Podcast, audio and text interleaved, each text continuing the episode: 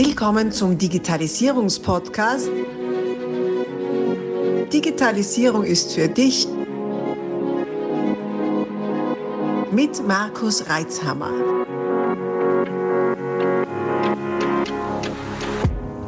Herzlich willkommen zu einer neuen Interviewfolge meines Podcasts Digitalisierung ist für dich. Und jetzt, meine lieben Leute, haltet euch fest mit niemand Geringeren als Christina Linke. Christina Linke ist omnipräsent auf allen Kanälen als die Anwältin für Arbeitsrecht in Deutschland vor allem. Wir werden dann gleich hören, was das mit Österreich zu tun hat. Die deutschen Zuhörer dürfen sehr gut aufpassen heute. Und die, für die Österreicher haben wir auch ganz viel dabei. Äh, ich sehe Christina, die, die strahlt schon über das ganze Gesicht. Grüß dich, herzlich willkommen, Christina. Ja, vielen, vielen Dank für diese Einladung. Was der Zuhörer ja noch nicht weiß, es war ein bisschen holprig, weil Frau Linke gerade von einem fiebrigen Infekt in den nächsten stolpert. Und ich entschuldige mich schon jetzt an dieser Stelle für so manchen Schniefer und Geräusche, die vielleicht nicht ganz so schön sind. Aber wir haben uns hier jetzt wirklich mit letzter Kraft versammelt sozusagen. Und ähm, weil einfach, äh, ja, was ist meine Mission? Mission ist Arbeitsrecht für Arbeitgeber. Und ähm, tatsächlich ist es so, dass ich da relativ präsent bin in Deutschland. Und äh, tatsächlich war ich letzte Woche in, auf Mallorca mit meiner eigenen Mastermind und äh, warte dort vor einem Restaurant. Und dann kommt jemand auf mich zu und sagt, du bist aber doch nicht Christina Link, oder doch? dachte, ist das jetzt, äh, das, das kann nicht sein, ja. Das, wir waren am Ballermann an dem Abend, ja. Und, Irgendwo hat man sehr Ruhe, gell? Ist ja Wahnsinn. ja, jetzt geht es mit mir durch, aber man muss ja noch mal eins sagen, die Zunft ist ja einfach sehr konservativ und ähm, etwas steifer unterwegs und da braucht es eigentlich gar nicht viel. Äh, also ich will das mal relativieren jetzt an der Stelle. Die meisten Anwälte denken ja sehr regional und äh, regional beschränkt, sage ich mal so. Und ähm, das ist ja auch gut, so sollen sie so machen. Mir macht es Spaß, bundesweit tätig zu sein. Genau. Ja, also ich, ich kenne dich ja vor allem von, äh, äh aus Veranstaltungen aus Deutschland. Ich glaube, das erste Mal habe ich dich gesehen auf einer Bühne bei Dirk Kräuter. Ja du hast äh, durch deine, durch deine, wie soll ich sagen, erstens deine, deine Spezialisierung auf Arbeitsrecht für Arbeitgeber ist natürlich interessant, ne, da, äh, dass du dich darauf fokussiert hast, dass du äh, auch diese Seite wahrnimmst und, und vertreten möchtest. Und gleichzeitig hast du halt unkonventionelle Ansätze. Gerade vor kurzem warst du in einer, äh, zu Gast in einer Online-Sitzung für IT-Systemhäuser. Ach, schau, die Christina die ist umtriebig und äh, immer wieder treffen wir uns mal, laufen uns über den Weg und äh, das Schöne bei dir, du bist immer sehr zugänglich. Also nur weil du auf der Bühne gestanden bist, bist du noch lange nicht so, dass du sagst, äh, mit dir rede ich nicht, du musst erst einmal eine Karte ziehen oder eine Nummer ziehen, bevor ich mit dir spreche. Äh, man kann dich ansprechen und wirklich äh, in interessante Unterhaltungen reingehen. Und genau das wollen wir heute weil jetzt gut, das hat Arbeitsrecht mit Digitalisierung zu tun. Ich finde recht viel. Ähm, wir werden es erörtern, vor allem auch deinen Weg erörtern, weil, wie du schon gesagt hast, andere sind sehr regional. Du bist bundesweit, beziehungsweise falls mal österreichische Arbeitsrechtler uns zuhören, du bist ja auch auf der Suche nach Kooperationspartnern, wenn ich so sagen kann. Ja, dazu gerne dann noch mehr erzählen. Aber erzähl mal, wie, wie, wie, wie war das jetzt? Bist du aus den, den digitalen, sage ich jetzt mal, Weg eingeschlagen, bist in die Sichtbarkeit gegangen? Warum? Warum hast du das dann? Also ich würde gerne erzählen, dass ich immer schon im Dienste der Gerechtigkeit unterwegs sein wollte und deswegen Jura studiert habe, aber mitnichten. Ich kam aus der Schule und habe gedacht, was kann ich eigentlich? Und die Schule ist ja so aufgebaut, dass alle alles gleich können soll, sollen. Und ich habe dann gedacht, äh, ich weiß gar nicht, was ich kann. Und dann habe ich das studiert, was meine ältere Schwester auch studiert hat, wirklich aus dem Grund heraus und habe dann relativ äh, alles schnell erledigt beim Studium und mit den zwei Staatsexamen und bin dann in einen Konzern gegangen und habe dort bei der Piepenbrock Dienstleistungsgruppe Arbeitsrecht auf Seite des Unternehmens gemacht und das hat mir viel Spaß gemacht. Ich habe dann irgendwann geheiratet, zwei Kinder gekriegt, äh, Scheidung äh, und also so der, der, klassische Weg sozusagen. Und ähm, bin dann in die Selbstständigkeit, weil keiner, ich sage es ganz ehrlich so, wie es ist, weil keiner wollte eine alleinerziehende Mutti haben. Wirklich wahr. Ja, die haben was verpasst. Die haben was verpasst. Ja. Waren noch sehr klein mit eins und drei. Und ähm, dann habe ich angefangen als Anwältin und mir war klar, ich ich muss Arbeitsrecht machen und ich muss auf Arbeitgeberseite sein, weil ich, was habe ich letztens gesagt, ich fühle Arbeitnehmer nicht, ja. also mein Denken, mein ganzes, mein ganzes äh, Empfinden ist ausgerichtet auf Unternehmertum. Ja, und dann ähm, habe ich irgendwie gedacht, ich möchte auch noch mehr machen und äh, habe dann eine Rednerausbildung bei Hermann Scherer gemacht. Nein. Ja, und habe dann ähm, zwei Jahre lang bin ich hinter Hermann auch hergelaufen und habe gesagt so, Hermann, Hermann, ich habe Potenzial für die Bühne. und Hermann hat eigentlich immer so mich angeguckt und hat so gedacht, na ja, vielleicht, vielleicht aber auch nicht. Und, und dann, es gibt aber ein Happy End mit mir und Hermann übrigens. Und ähm, dann nach zwei Jahren war der letzte Dozent im Rahmen dieser Ausbildung, war Dirk Kräuter. Und mhm. ich bin immer voll der Streber. Ich sitze dann in der ersten Reihe, ich schreibe alles mit, ich mache in der Mittagspause, spreche ich die Dozenten an, ich mache immer ein Selfie, dass ich sage, da haben wir uns mal kennengelernt. Kleiner Tipp an der Stelle. Und dann habe ich gesehen, dass er nach der Mittagspause Red Bull getrunken hat und äh, hat erzählt, dass er Motorrad fährt. Und dann habe ich mir ein Herz genommen und habe ihm nach diesem Event habe ich ihm ein Paket geschickt mit 50 Dosen Red Bull und den schönsten Magazinen für Motorradfahrer. Ah. Und alle haben gesagt, das kannst du nicht machen. Da war er noch gar nicht sichtbar übrigens, ja. Mhm. Und äh, ja, dann zwei Tage später kriege ich seinen Anruf und er sagt, eine Anwältin, die so crazy ist, die sowas macht und außerdem Arbeitsrecht und sprechen kann, also die reden kann, die, die gucke ich mir an und dann hat er mich sofort in München auf seine Bühne gestellt. Da hatten wir damals 30 Teilnehmer, 30 mit insgesamt vier Dozenten und ich hatte den Vortragslot, das war dreitägig, nicht am ersten Tag, nicht am zweiten Tag, am dritten Tag, nicht nach der Mittagspause. Da war ursprünglich angedacht, aber dann erst, als das eigentlich zu Ende war. das heißt, die Leute gingen schon, als ich oh. angefangen habe. Und es gab so Stellwände, wo man sich eintragen konnte, wenn man mit mir reden wollte, also oder auch mit den anderen Dozenten. Und die anderen Dozenten waren immer voll eingetragen und bei mir hat sich niemand eingetragen, niemand. Ah.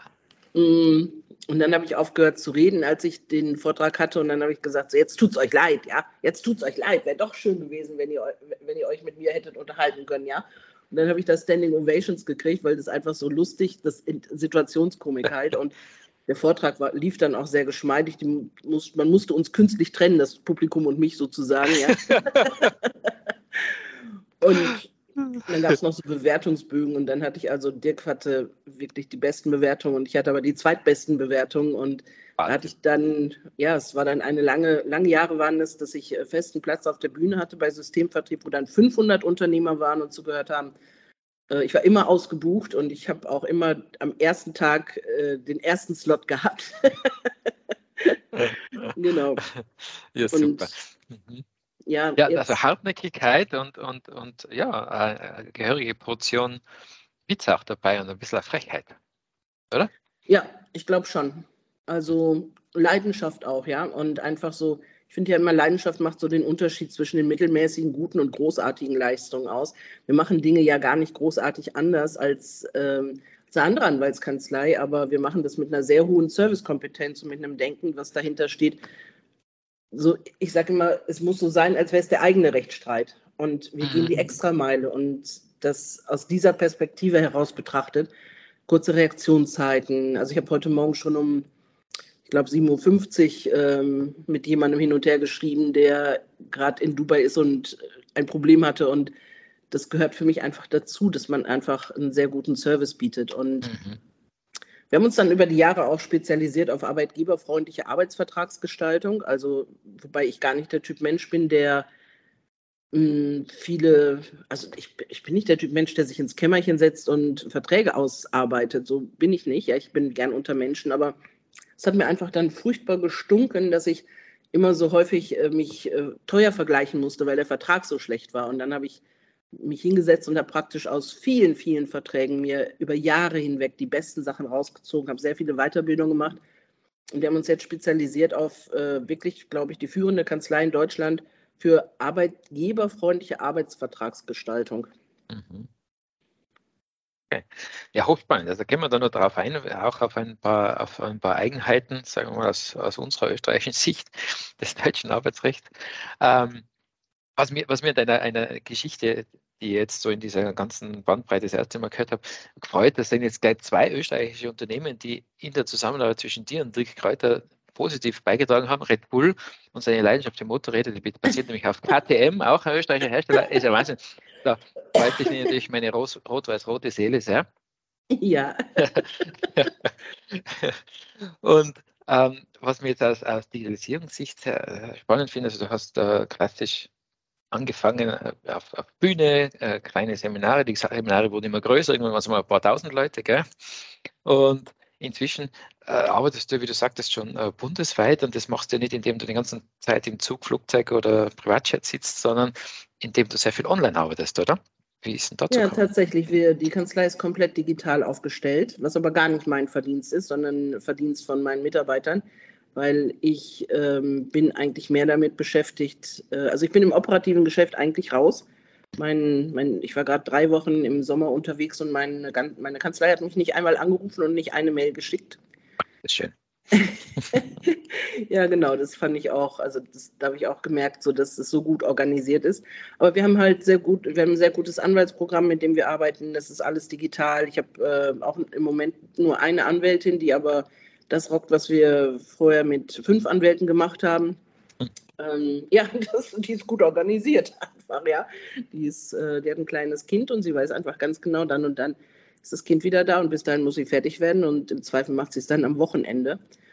Und ähm, wir haben einfach auch uns, wir bedienen uns bestimmter Mittel, wenn es jetzt Verfahren gibt zum Beispiel, also alles, was Arbeitsvertragsgestaltung ist, das kann man ja sowieso dann einfach äh, so miteinander besprechen und das, das muss nicht vor Ort sein. Und äh, Beratung machen wir am Telefon oder auch per Zoom und wenn wir Rechtsstreite haben, ist es so, dass äh, durch Corona, und da hat Corona wirklich viel bewirkt, äh, kann man auch Videoverhandlungen machen mittlerweile. Ja, ja. Ja, genau. Man muss, also wir stellen regelmäßig den Antrag dann auf eine Videoverhandlung. Ähm, Kammertermine machen ein bisschen anders, weil da habe ich schon gerne, dass man vor Ort streitet und äh, weil dann ist einfach auch das Verzugsrisiko für den Arbeitgeber höher. Aber die Güteverhandlungen, die, wenn wir nicht schon vorher eine Einigung gefunden haben, wir sind da immer sehr proaktiv. Also wir gehen immer proaktiv auf den Gegner zu und ähm, dann gibt es natürlich auch die Möglichkeit, noch mit Terminsvertretern zu arbeiten, aber das brauchen wir eigentlich kaum. Also da, häufig sind andere Kanzleien überrascht, wenn wir sie ansprechen, aber ähm, man könnte so denken, das ist ja schon irgendwie ein Schuldeingeständnis oder irgendwas, aber das ist Quatsch. Also meine Erfahrungen sind da komplett anders. Eigentlich sind die Kollegen mehr überrascht und ich frage mich immer, warum es nicht mehr Leute machen, dass man, man will ja auseinander. Also wenn es zu einer Kündigung gekommen ist, braucht man einen Weg, wie man gesichtswahrend auseinanderkommt. Und ähm, da bin ich einfach sehr froh, dass wir durch diese Arbeitsvertragsgestaltung und die meist, also wir haben so 500 Dauermandate in Deutschland und ähm, dass wir einfach da die Basis sehr gut gesetzt haben, dass da einfach wirksame Ausschlussfristen, ähm, alles, also alles, was man besser machen kann für den Arbeitgeber, haben wir eingearbeitet in diese Verträge. Weißt du? So, und dann wird es meist nicht so teuer, als wenn jetzt da ein ganz schlechter, als wenn ein neuer Mandant kommt mit einem ganz schlechten Vertrag mit dem Arbeitnehmer, wo uns einfach durch die, durch die Nachlässigkeit in der Vergangenheit uns die Hände gebunden sind und ähm, wir halt nicht so Ergebnisse produzieren können, wie wir das gerne uns wünschen würden für unseren Mandanten. Mhm. Okay. Äh, jetzt ist es ja, so habe ich das zumindest wahrgenommen, so, ähm, also diese Gestaltungen sind deswegen nötig, weil sehr viel offenbar im deutschen Arbeitsrecht Vereinbarungssache ist. Ja. Ähm, also äh, du hast jetzt noch kein Pendant in Österreich. Ich behaupte jetzt einmal, das ist bei uns anders, aber wer weiß, was der dann sagt. Mir graust schon davor, ja. was da alles aufkommt. Äh, also, sprich doch mal, was, was muss man da beachten? Also tatsächlich ist es so, dass Arbeitsrecht Arbeitnehmerschutzrecht ist. Und alles, was im deutschen Recht geregelt ist, ist auf jeden Fall immer für den Arbeitnehmer geregelt. Und äh, man kann vieles besser machen, ja, man muss es in den Vertrag reinschreiben. Ich habe bestimmt gleich auch noch etliche Beispiele für euch. Und ähm, das sind aber in den normalen Verträgen, sage ich mal, die jetzt äh, von der IHK ausgehändigt werden oder die so im Internet kursieren, ähm, da macht sich ja keiner Gedanken drum. Die wiederholen nur den Gesetzestext. Und wir sind da wirklich spitz auf Knopf. Also vielleicht ein paar Beispiele. Hm, es gibt, also wenn jemand, wenn ein Arbeitgeber jetzt Urlaub gewährt, dann ist es ja im deutschen Recht so, dass man den Anspruch hat auf den gesetzlichen Mindesturlaub und auf den vertraglichen Mehrurlaub, wenn der Arbeitgeber das haben möchte. Und Mindesturlaub sind vier Wochen und ich sage immer, gibt einfach sechs Wochen, weil das ist so ein, eine heilige Kuh für den Arbeitnehmer. Also der möchte gerne sechs Wochen Urlaub haben. Und dann gibt es eine ganz komische Regelung, wenn jemand ausscheidet in der zweiten Jahreshälfte, also ab dem Ausscheiden zum äh, 31.07., dann ist es so, dann hat der Arbeitnehmer einen Anspruch darauf, dass der ganze Jahresurlaubsanspruch abgegolten wird, also bis Ende Dezember sozusagen. Und ich finde es total ungerecht. Warum hat der einen Urlaubsanspruch äh, bis Ende Dezember? Der hat nur bis Ende Juli gearbeitet, ja. Also normal müsste es dann so sein, dass man eine Urlaubsbescheinigung mitgibt, dann muss der neue Arbeitgeber keinen Urlaub mehr gewähren, aber dazu kommt es ja in der Regel nicht so. wenn man jetzt differenziert in dem Vertrag zwischen dem äh, gesetzlichen Mindesturlaub und dem vertraglichen Mehrurlaub, den man übrigens auch für jedes Jahr freiwillig machen könnte, wenn man das möchte, dann kann man sagen, okay, wenn du ausscheidest, bekommst du den Jahresurlaubsanspruch, aber nur bezogen, also die 20 Tage auf den gesetzlichen Mindesturlaub, aber nicht noch für den vertraglichen Mehrurlaub oder zumindest aber nur bis zu dem Monat, bis, dem, bis zu dem du gearbeitet hast. Und das können dann eben wirklich auch wirklich schnell auch nochmal, kann das ein halbes Bruttogehalt ausmachen, ja? Also das ist so eine Sache. Dann sollte man ausschließen zum Beispiel den Anspruch auf Sonderurlaub. Arbeitnehmer haben immer dann Anspruch auf bezahlte Freistellung gegen den Arbeitgeber, wenn zum Beispiel Tod in der Familie, engste Angehörige, äh, Umzug, eigene Heirat, ähm, aber auch dann zum Beispiel, wenn jemand ein, äh, wenn die Kita zu ist und jetzt in der Corona-Phase haben das also wirklich viele Arbeitnehmer auch gegoogelt und haben gesagt, die Kita ist zu, ich habe keine Kinderbetreuung, also äh, ich nehme keinen Urlaub, sondern ich habe einen Anspruch auf bezahlte Freistellung, liebe Arbeitgeber. Weißt, ich bin selbst alleinerziehende Mutter gewesen, aber ähm, ich finde, man muss gute Regelungen finden. Aber ich möchte nicht, dass ein Arbeitnehmer sich dahinstellt und sagt, ich habe hier einen Anspruch drauf. Und das, das missfällt mir einfach. Gute Regelungen kann man immer finden, aber die Basis des Arbeitsvertrages muss so sein, dass man alles macht als Arbeitgeber. Das ist eine unternehmerische Pflicht aus meiner Sicht, ja, dass es möglichst arbeitgeberfreundlich ist, was man darüber hinaus dann zurückgewährt, ja, weil man ein gutes Verhältnis hat mit dem Arbeitnehmer, ist eine andere Frage. Und das Schlimmste ist, dass dieser Anspruch 616 auch ähm, in den Fällen gilt, wenn ein Kind krank ist, und zwar vorrangig vor dem Anspruch gegen die gesetzliche Krankenkasse. Also als Arbeitnehmer, wenn man gesetzlich krankenversichert ist, hat man Anspruch gegen die Krankenkasse auf Kinderkrankengeld, 90 Prozent des Nettos. Und das ist aber gedeckelt auf 10 Tage pro Kind. Äh, wenn man alleinerziehend ist, auf 20 Tage. Übrigens insgesamt gedeckelt auf 50 Tage. Also man kann nicht sagen, ich habe sechs Kinder, bin alleinerziehend ja, und habe 1000 Tage Anspruch auf bezahlte Freistellung. Aber ähm, dieser Anspruch gegen die Krankenkasse, der ist nachrangig. Also als erstes hat der Arbeitnehmer den Anspruch auf Freistellung durch den Arbeitgeber, jedes Mal bis zu fünf Tage.